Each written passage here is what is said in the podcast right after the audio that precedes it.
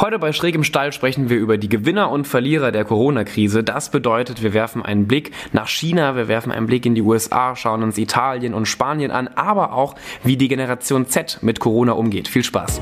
Schräg im Stall, der politische Podcast mit Thomas Sattelberger und Fabian Grischkat. Ja, willkommen zurück bei Schräg im Stall oder äh, eher gesagt Schräg in der Quarantäne. Wir reden nämlich heute wieder, äh, wer hätte es gedacht, über Corona und zwar über die Gewinner und Verlierer von Corona. Äh, Thomas, würdest du sagen, dass du ein Gewinner oder ein Verlierer von Corona bist? Du, ich bin heute Morgen aufgewacht und ich, ich bin ja jetzt inzwischen negativ getestet, aber ich bin aufgewacht und, und ich habe Husten gehabt und Schnupfen ja. und da hat schon hat mich schon wieder die Sorge gepackt, ob ich ob ich äh, nicht einen zweiten Schub von Corona kriege, weil dieses mysterische Virus äh, äh, das, das ist im Grunde, wir wissen nicht. Wir wissen nicht, wie es wirklich funktioniert. Also ob ich jetzt ein Gewinner oder Verlierer bin, ich, ich glaube, ich habe die erste Infektion passabel durchgestanden. War übrigens für mein Alter, ich habe da schon die ein oder andere Sorge gehabt, aber das hat jetzt doch eigentlich ganz gut geklappt. Insofern bin ich zumindestens, ich sage das wirklich humorvoll, einer der ersten parlamentarischen Überlebenden des Virus. Ja, äh, und damit quasi ein Gewinner. Ähm, wir meinen aber natürlich mit Gewinner und Verlierer nach Corona jetzt nicht die Menschen, die quasi nachher negativ getestet wurden, ähm, sondern wollen den Bogen ein bisschen größer aufspannen ähm, und uns auf die Länder konzentrieren. Quasi äh, sind, die USA gerade ein Gewinner oder ein Verlierer von Corona? Ist äh, China ein, ein Gewinner durch Corona?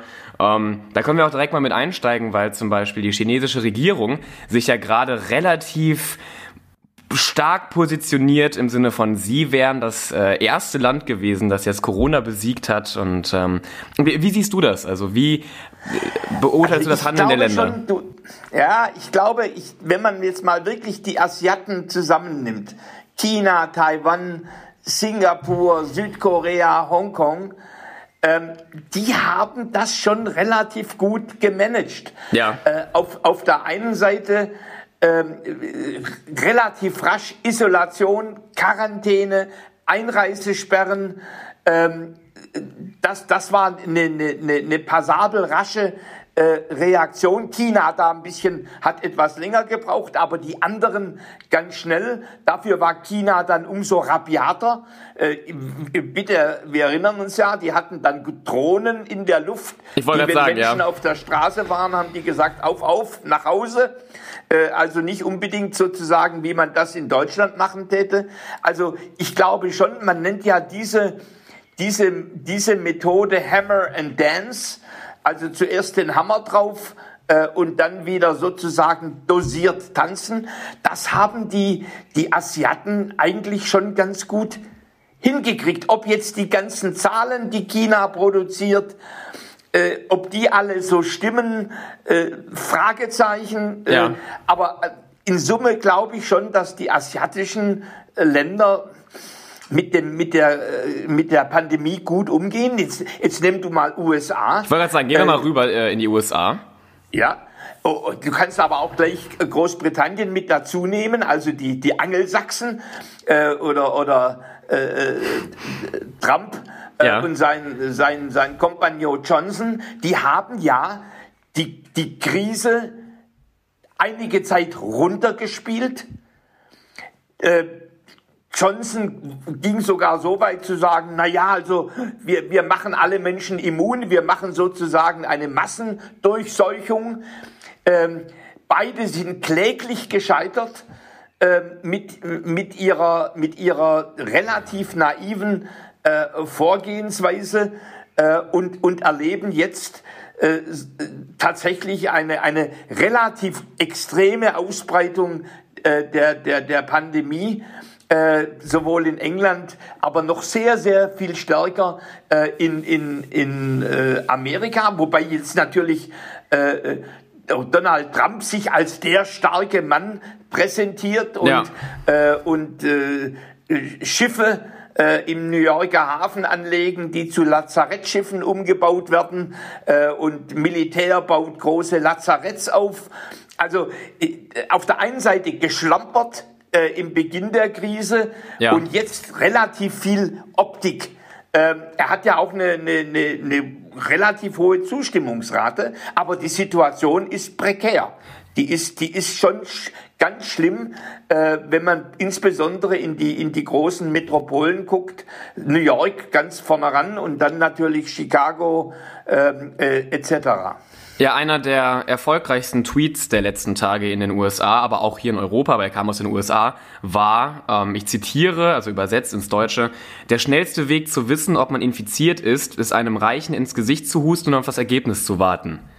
Ähm, bezogen halt darauf, dass viele Menschen dort sich nicht einmal ja einen Test leisten können. Ähm, also selbst wenn sie den Verdacht haben, sie haben Corona, ähm, sich oft gar nicht testen lassen können. Was sagst du dazu? Ja gut, ich meine, sowohl England wie die USA haben ja eigentlich noch am stärksten das, was man Klassenstrukturen nennt. Äh, also sozusagen eine Oberschicht, äh, eine Mittelschicht und, und, und dann eine, eine Schicht, denen es nicht gut geht.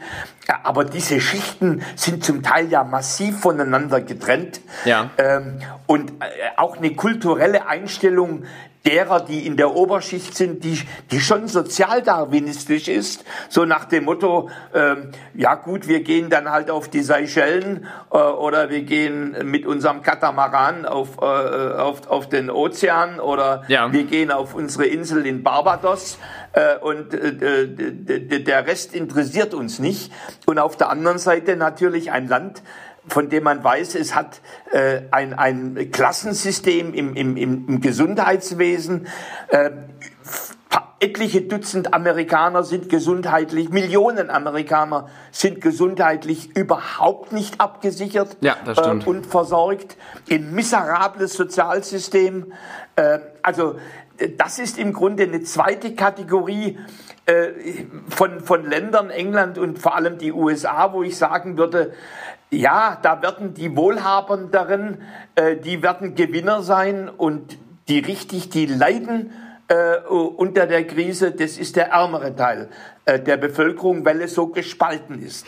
Ich habe das Gefühl, dass man jahrelang, eigentlich ja auch jahrzehntelang in den USA im Gesundheitssystem viel zu wenig getan hat ähm, und dass ja eigentlich allen klar war, äh, dass dieses System nicht wirklich gut ist für alle Menschen äh, und dass man jetzt halt in so einer prekären Situation merkt, ähm, ja, dass man vielleicht im Vorhinein etwas anders handeln hätte müssen. Ähm, wow, was ein Satz. Ähm, also ich, ich, ich finde schon, ich finde schon erstaunlich, ja, wie man ja die Auseinandersetzung unter, äh, zu dem Thema Obamacare. Ja. Äh, das ist jetzt ein paar Jahre her, ja. aber die, das waren ja brutale politische Auseinandersetzungen äh, um ein Thema, wo wir in Deutschland sagen würden, wieso? Ja. Äh, Krankenversicherung, das ist doch im Grunde ein Standard für jeden. Ja. Ja, ich glaube aber auch so ein bisschen, dass ähm, ich bin ja immer sehr weit äh, vorne mit dabei, wenn es um Kapitalismuskritik geht. Ähm, also du versuchst mich ja immer ganz weit in die kommunistische Ecke zu stellen. Ich glaube, da bin Na, ich ja, gar nicht. Aber ja, ist, ist okay. ähm, nee, aber auch auch hier finde ich sieht man, dass ein also es gibt ja kaum ein kapitalistischeres Land als die USA. Ähm, und jetzt in so einer Krise merkt man halt, dass es schon nicht gut läuft, wenn man halt nur den Fokus auf Profit legt. Ja, da, da bin ich bei dir, aber, aber? Äh, jetzt, ja, ich meine, man muss es nüchtern sehen. Äh, wenn du heute, äh, wenn du heute beispielsweise Südeuropa anguckst, ja. extrem sozialstaatliche Länder, Frankreich, äh, äh Spanien, äh, Italien, äh, wirklich hohe, starre soziale Sicherungssysteme. Ja. So, und dann, jetzt lese ich dir mal was vor. Ich habe mir das aus, aufgeschrieben. In, in, in, in, Sp in Italien sterben von einer Million Einwohnern 217, in Spanien 193, äh, in Deutschland 10,4, in Südkorea 3,3, in Großbritannien 37,3. Also Jetzt kann man jetzt aus solchen Zahlen, äh, da kann man jetzt wirklich jetzt nicht äh, perfekt was herauslesen. Aber eines macht's deutlich. Die, die Wahrheit liegt Wahrheit in, liegt wahrscheinlich in der Mitte. Ja.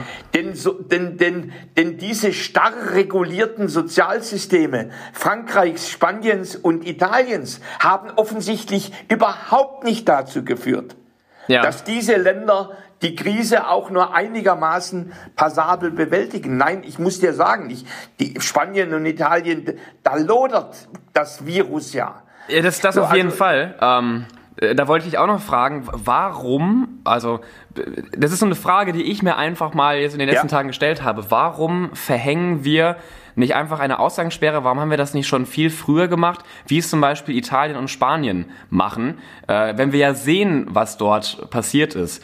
Ähm, vielleicht kannst du mir da eine gebildete Antwort drauf geben. Warum haben wir nicht einfach von Anfang an gesagt, nö, zack, aus, alle bleiben zu Hause? Naja gut, ich meine, äh, wir, wir reden ja über die, also erstens, es hilft äh, Spanien und, und Italien ja nicht. Ne, das, also die Zahlen sind eindeutig, dass der Weg, den diese beiden Länder eingeschlagen haben, das Virus nicht beherrschbar machen. Das ist, äh, das muss man ganz nüchtern sagen. Also da bin ich auch ein sehr faktenbas ja. faktenbasierter Mensch. So, jetzt kann man sagen, wir haben eine Weile gewartet, wir sind noch Ski gefahren, äh, wir haben uns äh, bei den äh, Österreichern in Ischgl vergnügt, wir haben Ka rheinischen Karneval gefeiert, ja. ähm, äh, während im Grunde in, in Italien schon die Krise voll da war und, und, und, und China ganze Provinzen menschenleer waren, weil die Menschen in den den Häusern kaserniert sind. Ja, wir haben ein Stück spät begonnen, aber wir sind doch, also wir sind jetzt eigentlich in der Art, wie wir dieses machen, dass wir sozusagen Ausgangsbeschränkungen haben, mit der Option rauszugehen. Ja. Nein, ich finde das, ich das auch gar nicht mal ist schlecht. Ist das eigentlich ich, eine kluge Lösung, ja. weil wir natürlich, was du natürlich, was du vorgeschlagen hast, das ist ja eine massive Einschränkung der, der Bewegungsfreiheit, äh, äh des, äh, äh der, ja, der Gewerbefreiheit, ja. Äh, der Versammlungsfreiheit. Also da geht es ganz zentral an bürgerliche Rechte. Und ich bin, ich bin jemand, ich, also wenn, wenn, wenn wir gesund werden zu Lasten der Demokratie, ja das wäre für mich was ganz, ganz Schlimmes, denn eine Erfahrung habe ich schon gemacht in meinem Leben. Von dem, was der Staat sich einmal nimmt, gibt er, gibt er immer nur einen Teil zurück.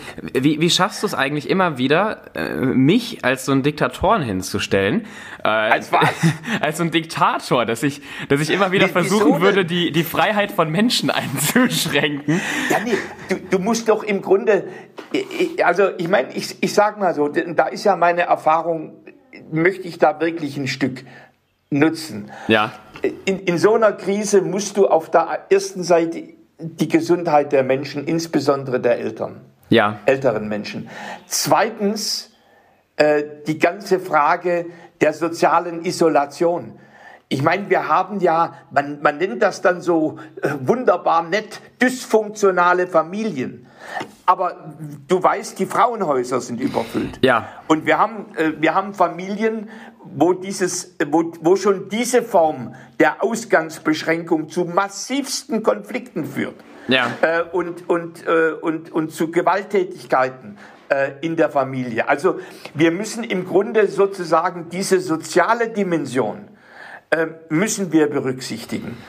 Äh, und, und zum Dritten die demokratische Dimension, das heißt die Frage, wie intensiv werden die Freiheitsrechte der Bürger, für die unsere Vorfahren jahrzehntelang gekämpft haben, ja. damit wir Demokratie haben. Wie weit werden die eingeschränkt und wie, wie, wie befristet äh, äh ist das? Und der vierte Punkt, äh, wenn, wir, wenn wir irgendwann sagen, äh, Operation gelungen, Patient ist tot.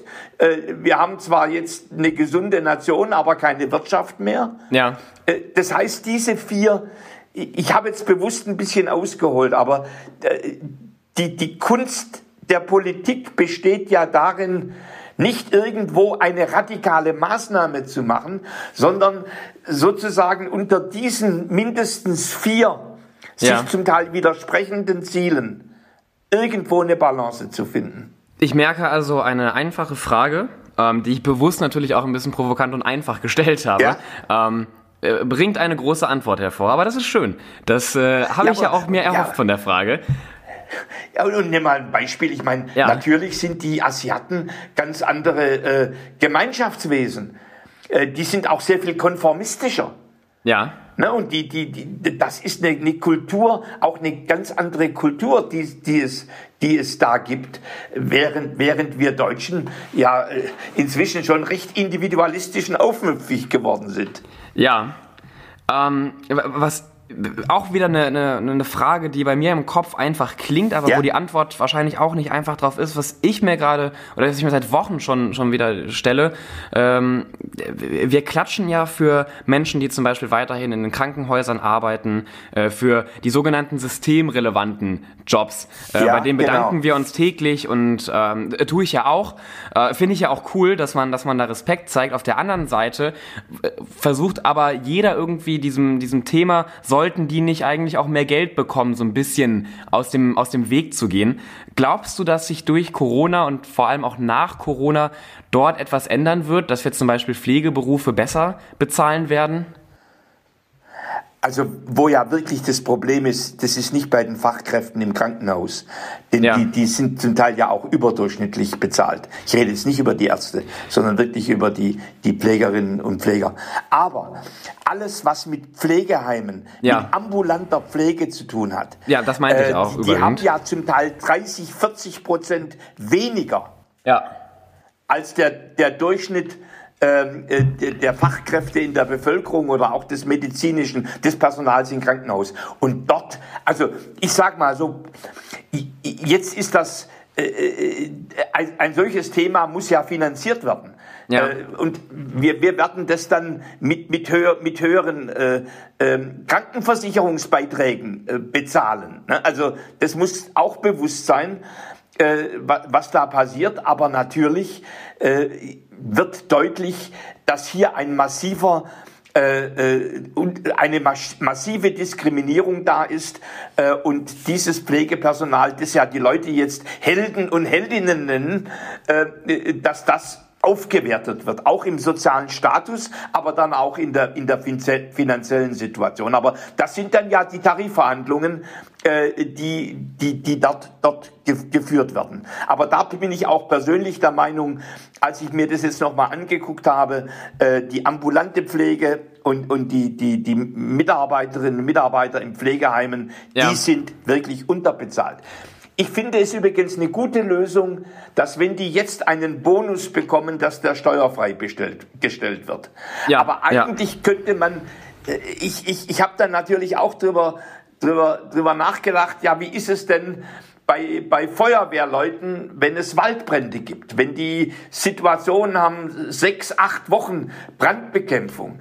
Ähm, also wahrscheinlich ist es da auch eine, auch eine wichtige Lösung, dass ja. man sagt, die, die bekommen für diesen Zeitraum eine besondere Belastungs- oder Gefahrenzulage. Ja. Und wenn die dann noch steuerfrei gestellt wird, äh, ist, das, ist das eine gute Sache. Also über solche Themen muss man wirklich übrigens nicht erst nach der Krise, sondern auch jetzt schon nachdenken. Ja, äh, stimme ich dir vollkommen zu.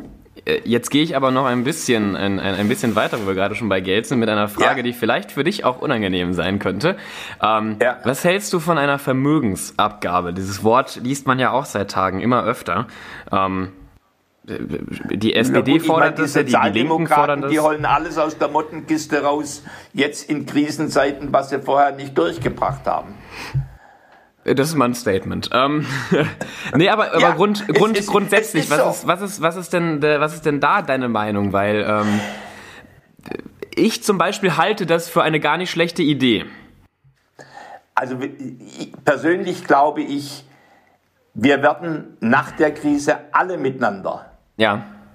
finanziell schwieriger und schlechter dastehen als vorher. Ja. Denn ich sage mal so, denn dieser Rettungsschirm im, im engeren Sinne von, von ungefähr 700 Milliarden, im weiten Sinne von 1,5 Billionen, der wird ja nicht erwirtschaftet, sondern der wird auf Pump. Das sind Schulden, die ja. wir jetzt machen. So, und, ähm, und übrigens können wir uns diese Schulden, wenn wir sie jetzt machen müssen, nur leisten, weil wir vorher sparsam waren und auch eine Schuldenbremse hatten. Ja. Die, die übrigens genau die, die jetzt eine Vermögensgabe fordern, Abgabe fordern, immer bekämpft haben. Aber ohne diese Schuldenbremse hätten wir gar nicht die finanziellen Mittel, äh, denn was wir heute da aufspannen als Rettungsschirm, ja. das ist, das ist unglaublich. Ja, mich äh, hat ein, ein Freund noch äh, gestern gefragt, wo eigentlich das Geld herkommen würde, äh, was jetzt alle beantragen. Ähm, und da habe ich auch gesagt, du, das, das sind Schulden, die Deutschland gerade macht.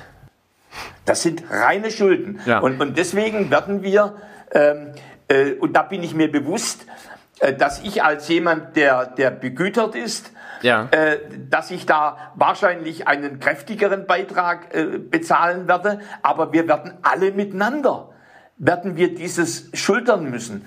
Ähm, denn, denn du musst dir mal vergegenwärtigen, die 1,5 Billionen im Extremfall. Ja. Äh, äh, wir haben gerade mal ein, ein Vermögen in Deutschland von, von 14, 15 Billionen und das ist überwiegend äh, in, in, in Immobilien angelegt. Das, also da, das ist ja wenig, Thomas, Mensch.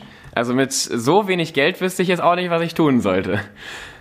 Naja, also äh, ich, ich, ich meine, die Betriebswirtschaft, die ist tatsächlich äh, nötig in den, in den Gymnasien, ja. äh, dass, damit, damit man da wieder rechnen lernt. Nein, es wird, das wird ein bitteres Erwachen werden, das, das muss die Politik auch ehrlich sagen und da, das, da, wird, da werden die, die begüterten Menschen, äh, die werden auch ihren Anteil daran leisten müssen. Ja, ja aber das, was die, die liebe Frau Eskens äh, wieder aus der Tasche holt, das ist wirklich äh, einer äh, Mottenkiste einer relativ abgewirtschafteten Partei.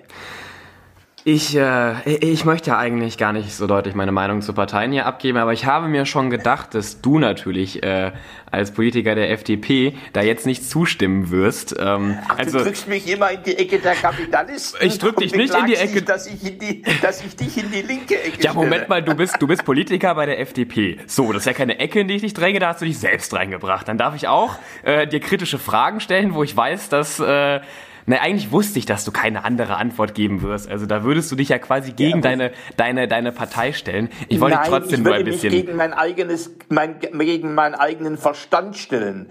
Die Frage hätte ich auch so beantwortet, äh, vor, vor 20 Jahren oder vor fünf Jahren, als ich noch in keiner Partei gewesen bin. Na gut. Jetzt also du jetzt, nee, das, also ja. ich, ich, ich, ich sag mal simpel, ich bin zuerst Thomas Sattelberger. Ach. Dann bin ich Bundestagsabgeordneter. Ja. Und dann bin ich Fraktionsabgeordneter der FDP. Schrecklich, so, oder? Also deswegen, weil ich ein Parteibuch habe, lasse ich mir meinen mein Verstand in diesen Themen nicht abkaufen. Alles, alles gut. Ähm, ich wollte jetzt eigentlich mal den Ball so ein bisschen rüberspielen, weil ich stelle die ganze Zeit kritische Fragen. Ja, aber ich meine, lass mich doch mal was ganz anderes fragen. Ich meine, äh, die, die, die, die Podcasts vor der Corona-Krise, ja. äh, äh da hast du ja die, die Greta bejubelt äh, äh, und, und, und hast mich so in die Ecke äh, des, des, des Anti-Klima-Aktivisten gedrückt. Äh, jetzt, jetzt hört man, seit Corona ist Greta ruhig äh, ja, was ist denn, was ist denn da los? Ist, äh, ist da vielleicht die Erkenntnis da, dass es neben äh, der Klimakrise noch andere Themen gibt, die existenziell wichtig sind und man sich vorher vergaloppiert hat? Oder wie, wie ist, oder, oder sind die im Grunde jetzt still, weil sie sagen, wir müssen jetzt den Schwanz einziehen, äh, wir haben mit unserem Thema, haben wir gerade modisch keinen Zeit, keine Zeit, den, den richtigen Zeitraum? Weißt du, ich fange mit harmlosen Fragen an. Und du ballerst hier direkt die, die kritischste Frage, die man mir stellen kann, aller Zeiten raus. Also erstmal muss man natürlich sagen, dass Greta nicht komplett still ist. Ähm, sie postet weiterhin äh, auf Instagram, sie twittert weiterhin, ähm, sie nimmt an Online-Seminaren teil, also zum Beispiel konnte man über Fridays for Future ähm, äh, so sich Seminare angucken zu bestimmten Themen und da hat sie auch immer mal wieder ja, gesprochen. Da ist doch die Luft raus bei denen, komplett. Ja, Das hat natürlich aber auch einen Grund, weil, also erstens haben wir gerade ein Riesenproblem, wo andere Sachen natürlich auch hinüberfallen. Thema zum Beispiel äh, Griechenland und die geflüchteten Menschen dort. Ähm, selbst so ein prekäres Thema rückt gerade in den Hintergrund. Ähm, und als Klimaaktivist kannst du natürlich jetzt keine große Klimapolitik machen, ähm, weil äh, natürlich profitiert auch das Klima gerade durch diese Corona-Krise, aber wir können ja jetzt nicht sagen, geil, Menschen stecken sich an, manche Menschen sterben, ähm, das ist ja super für die Umwelt und das Klima. Weißt du, es ist so ein bisschen geschmacklos, wenn wir das jetzt als ähm, als, als so einen großen Punkt nach vorne stellen würden, wow, schaut euch an, was wir alles schaffen können. Ähm, aber, wie gesagt, Fridays for Future läuft ja auch weiter. Wir können halt nur nicht auf die Straßen gehen. Natürlich geht da so ein bisschen dann die Luft draußen, das Bild nach also außen. Also seid ihr Verlierer von dem Thema? Nee, nicht ganz. Wir sind weder Verlierer noch sind wir Gewinner. Wir, ähm, nicht ganz, ja. Ich wollte gerade sagen, aber das ist, dass man sagt, dass Greta still ist, das stimmt ja nicht. Sie spricht ja weiterhin, auch Fridays for Future spricht weiterhin. Ja. Wir können halt nur gerade nicht auf die Straße rausgehen. Wir können nicht sagen, dass, äh, dass wir gerade die großen Gewinner sind von dieser Corona-Krise. Aber wie gesagt, das wäre so ein bisschen Aber ihr, ihr werdet nie mehr sagen können, dass die Klimakrise das einzige zentrale, große, ultimative Thema ist. Und das, glaube ich, ist für mich auch sehr versöhnlich gesagt, die große Erkenntnis. Wir haben eine Klimaherausforderung auf der Welt, in Deutschland genauso. Äh, wir haben existenzielle Gesundheitsherausforderungen. Wir haben soziale Herausforderungen. Ähm, aber das, was so in den Monaten vor Corona durch die Republik halte, das war ja so nach dem Motto, an dem Thema Klima entscheidet sich alles. Und ich glaube, diese, dieses Ultimative, das ja. wird so nicht mehr zurückkommen. Ja, man muss da aber auch sagen, ähm, die meisten Menschen, die ich von Fridays for Future kenne, auch eine Greta Thunberg, wir alle sind uns sicher, dass das Klimaproblem nicht das einzige Problem ist, das wir auf dieser Welt haben und auch schon vorher hatten. Ähm, und auf der anderen Seite, wie gesagt, wir Na, sehen ja... Ist milde geworden. Ja, aber wir, wir sehen ja jetzt, dass durch äh, auch kurzfristige kollektive Handlungen ähm, wir schon große Auswirkungen beim Klima und bei der Umwelt feststellen können. Also ich finde in einer gewissen Form motiviert das einen auch, weil wir ja jetzt merken, ja, wenn man... bist du dir bewusst, dass der, dass der Wiederaufbau der Wirtschaft... Ja.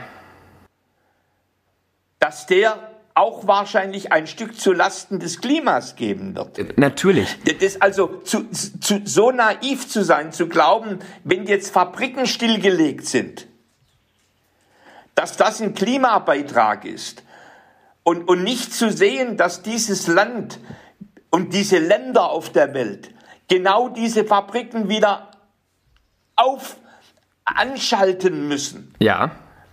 Also das wird, das wird im Grunde, und dann wird, wird im Grunde die Erkenntnis da sein, dass wir Wirtschaft benötigen, dass wir eine Klimakrise haben, ja. dass wir existenzielle Krisen auf dem Gesundheitssektor haben, dass wir im Bereich der sozialen Spaltung äh, äh verhindern oder, äh, äh, oder, oder reduzieren, äh, unsere Herausforderungen haben. Und, und dann wird dieses laute Geschrei, äh, dann wird ein Stückchen differenzierter werden. Und da freue ich mich drauf. du, du, beschwerst dich noch, dass ich dich als so einen Gegner äh, der Klimaaktivisten bezeichne, aber ich finde, du nimmst die Position ja selbst recht gut, recht gut an. Du, ich bin auch keiner, der den ganzen Tag schreit. Ähm, ich glaube aber, dass auch jetzt, auch in der Corona-Krise, vielen Leuten deutlich wird, ähm, dass wir auch eine Klimakrise haben und dass wir, also ich sehe das natürlich ähnlich wie du. Wir haben viele Punkte, die wir angehen müssen, auch nach dieser Krise. Äh, viele Standbeine, auf denen halt so eine Welt aufgebaut ist. Ähm, ich glaube aber nicht, dass Corona dafür sorgen wird, dass äh, das Klimathema jetzt auf einmal vergessen wird. Und wie gesagt, Greta ist ja auch nicht komplett ruhig, so wie du es gesagt hast. Sie hält sich halt nur wie alle anderen gerade auch in Quarantäne auf äh, und ist natürlich ein bisschen, hier sind die Hände natürlich auch ein bisschen gebunden. Sie kann halt nicht rausgehen auf die Straßen. So, das ist meine naja, abschließende äh, Meinung dazu. Ja, äh, sie ist jetzt mal ruhig. das sagst du. Ja. Aber was denken denn, was denken deine Generation, wie es wirtschaftlich mit Deutschland weitergeht? Ja, da kann ich dir eine lustige Antwort drauf geben. Meine Generation macht sich, glaube ich, gar nicht so viele Sorgen um die Wirtschaft. ähm, ich nehme mich da mal ein bisschen raus aus, aus der Generation ja. Z. Ähm, und das nicht, weil wir irgendwie dämlich sind ähm, oder uns das nicht interessieren würde. Wir sind ja nicht wirklich davon gerade stark betroffen. Also äh, Generation Z, das sind, ähm, wir sprechen da von den 12- bis 24-Jährigen, ja. das sind im Regelfall keine Menschen, die sich um ein Einkommen kümmern müssen. Also das sind Schüler, das sind Studierende. Ähm, da, also die von die die Buffe kriegen, die von ihren Eltern was kriegen. Ja, genau. Die, äh, die, na gut, aber es sind ja nicht wenige Studierende, denen jetzt die die, die, die Teilzeit und die Minijobs wegfallen. Ja, aber die meisten Studierende, die, die ich kenne oder auch die Schüler und Schülerinnen, die ich kenne, die ähm, auch die in eigenen Wohnungen gelebt haben, sind dann ja in vielen Fällen wieder zurück zu den Eltern ähm, gefahren und leben ja dort weiter. Also da ist die Situation ja. jetzt nicht wirklich, da brennt es nicht. Das ist nicht so prekär, dass man jetzt sagen kann, oh, die, die 16-Jährigen haben, haben ihre Minijobs verloren. Die, die, meisten jungen Leute, die ja solche Jobs haben, versuchen sich ja für irgendetwas Geld äh, zu verdienen, zum Beispiel fürs Studium oder für ein Auslandsjahr oder für den Führerschein. Das können wir gerade ja sowieso alles nicht machen. Also dieser ja, wirtschaftliche aber bist Punkt. Dir bewusst, dass wir quasi schon über äh, zwei Millionen, wahrscheinlich so 2,3, 2,4 Millionen quasi Arbeitslose haben, die nur deswegen nicht arbeitslos sind, weil sie, weil sie Kurzarbeit sozusagen machen? Ja, ja, natürlich bin ich mir darüber bewusst. Ich meine doch nur, dass bei meiner Generation gerade die Sorgen ein bisschen. Ja, aber das sind doch die Eltern betroffen. Ja, ja, und, und da sind, da sind die, die, du, ich glaube, viele junge Leute sind da auch beim Einkommen ihrer Eltern in dem Thema oft nicht wirklich drin. Das wird ja zu Hause oft auch, was heißt ja, ja, ja. wirklich verschwiegen, aber ähm, man redet ja oft auch nicht so offen darüber, was jetzt die Eltern verdienen. Man weiß irgendwie, entweder das geht mir halbwegs gut oder das geht mir jetzt nicht so gut. Ähm, aber ich glaube, also es werden sich Leute, ja, es wird Leute in der Generation Z, Z geben, die sich gerade auch Sorgen machen. Ähm, ich mache mir ja auch Sorgen, aber so der Großteil, das sind die Schülerinnen und Schüler, die gerade zu Hause sitzen, die trotzdem weiterhin Hausaufgaben bekommen äh, und denen es gerade auf die Nerven geht, dass sie nicht mehr rausgehen können. Um die Wirtschaft da sind wir noch ein bisschen, da sind wir noch ein bisschen jung. Das fängt, glaube ich, erst bei den 18, 19, 20-Jährigen ja, der Generation gut. gerade an. Ja, aber dann, da ist es, also das wird, das wird ein bisschen ein bitteres, äh, eine bittere Erkenntnis werden dann für die, für die junge Generation, denn die werden jetzt, nachdem übrigens ja die Vorgänger, Vorgängergeneration und, und die davor keine einschneidenden Krisen erlebt hat, die werden jetzt eine der, der schwierigsten Rezessionen äh, erleben, die es in, in, in Deutschland seit dem Zweiten Weltkrieg gab. Ja. Also da, da, da ist es schon wichtig, dass du zumindestens auch in deinem Bekanntenkreis äh, in, ein Stückchen da für die ökonomische Aufklärung äh, äh, sorgst, denn wir verlieren jede Woche ja. im, im Shutdown äh, der Wirtschaft verlieren wir ein Prozent äh, des Bruttoinlandsproduktes und früher haben wir uns Sorgen gemacht um 0,1 Prozent. Ja, ja. Und jetzt haben wir schon mindestens vier, fünf Prozent verloren und es ist ja noch kein Ende da. Also das wird noch eine, das wird noch eine haarige, haarige Zeit und äh, äh, vielleicht werden da viele auch in deiner Generation äh, daran auch lernen, dass das Geld nicht aus der Steckdose kommt. Das auf jeden Fall und ähm, wie du auch schon richtig ansprichst, meine Generation hat noch nie so eine Krise erlebt. Ähm, also nicht, dass ich sagen will, viele meiner Generation sind ein bisschen leichtgläubig, aber es wird vermutlich den ein oder die ein oder andere geben, die jetzt auch denken, ja, in ein paar Wochen geht's halt wieder weiter und alles wird schon gut. Wir wissen ja gar nicht, wie so eine Krise aussieht. Wir wissen ja gar nicht, was jetzt passiert. Und wie gesagt, viele von uns sind finanziell nicht auf ein Einkommen oder auf einen Job oder einen Minijob gerade äh, angewiesen. Aber hey. Du sprichst es aber schon eigentlich aus der Sicht derer, die, äh, die, die zur, zur, zur, mindestens zur Mittelschicht gehören. Ja, weil. Und dein Bekanntenkreis ist wahrscheinlich auch einer, der eher so, so Mittelschicht ist. Na, na, nee, also, falls du mich jetzt so ein bisschen in so eine versnobte Ecke bringen willst, nee, aber. Nee, nee, nee, nee. Das, nee, das ist noch nicht versnobbt. Ja, nein, ich habe ich hab viele, ich habe viele Freunde, denen es äh, aber auch vor Corona finanziell nicht gut ging. Ähm, die sich aber, wie gesagt, auch da schon mit dem Thema beschäftigt haben, also das, das, wie sie daran was ändern können. Also Ich glaube nur jetzt durch diese Corona-Krise ist jetzt bei meiner Generation jetzt nicht eine riesen Diskussion äh, entstanden, oh Mist, wie können wir uns weiterhin finanzieren? Das wollte ich nur sagen. Aber es gibt natürlich gibt es ganz viele meiner Generation, die jetzt auch ihr Einkommen verloren haben. Natürlich auch auch ja. ich bin ja deswegen nehme ich mir so ein bisschen daraus. Du bist ja auch betroffen. Ich bin auch betroffen, aber so die der Großteil der Generation Z macht sich eher andere Gedanken über diese Krise als über den finanziellen Aspekt. Punkt. Also da bin ich gespannt, wie das mal in vier, fünf Monaten, welche Antwort du mir dann gibst. Das sollten wir auf jeden Fall da nochmal wirklich mal aufgreifen, auch so eine Art Rückblick zu machen. Falls das, oder hoffentlich ist es ja bis dahin äh, dieses, dieses furchtbare Gespenst zu Ende. Ähm, und äh, aber ich, ich, ich mache mir da schon Sorgen, dass, dass der ökonomische Sachverstand äh, in, der, in der jungen Generation unterentwickelt ist. Und ähm, ich, ich meine, wir werden, wenn wir es einigermaßen gut machen, wird es kein Trümmerhaufen sein.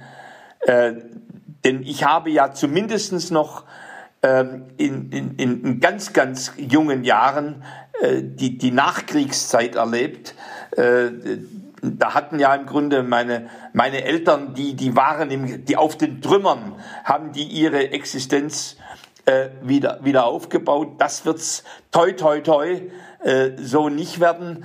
Ähm, aber es wird auch nicht, nicht so, eine, so eine leichte Delle sein, sondern da, das wird schon eine, eine schwere Rezession sein, äh, mit, mit verbunden, wirklich mit, mit äh, äh, mit Existenzängsten und auch Existenzverlusten für, für, für, für Firmen ähm, und, und wahrscheinlich auch für Arbeitsplätze. Ja, ich finde, das ist äh, auch ein ganz schönes Ende für diesen Podcast, weil wenn wir auf die Uhr schauen, wir, wir haben, glaube ich, schon jetzt 35 Minuten, 36 Minuten geredet. Ich sage ja in meinen, in meinen Videos, die ich jeden, jeden Tag veröffentliche, ja. äh, seit ich mein Corona-Tagebuch schreibe, ich war ja infiziert, sage ich jedes Mal am Schluss, gemeinsam stehen wir das durch. Ja, das ist auf jeden Fall. Das, wir haben ja keine andere Wahl. Wir müssen das gemeinsam durchstehen. Wenn so euch dieser Podcast gefallen hat, äh, wir freuen uns immer sehr über ein Abo beim, beim Podcast, über euer Feedback. Schreibt uns gerne eure Gedanken, eure Meinungen zu diesem Thema.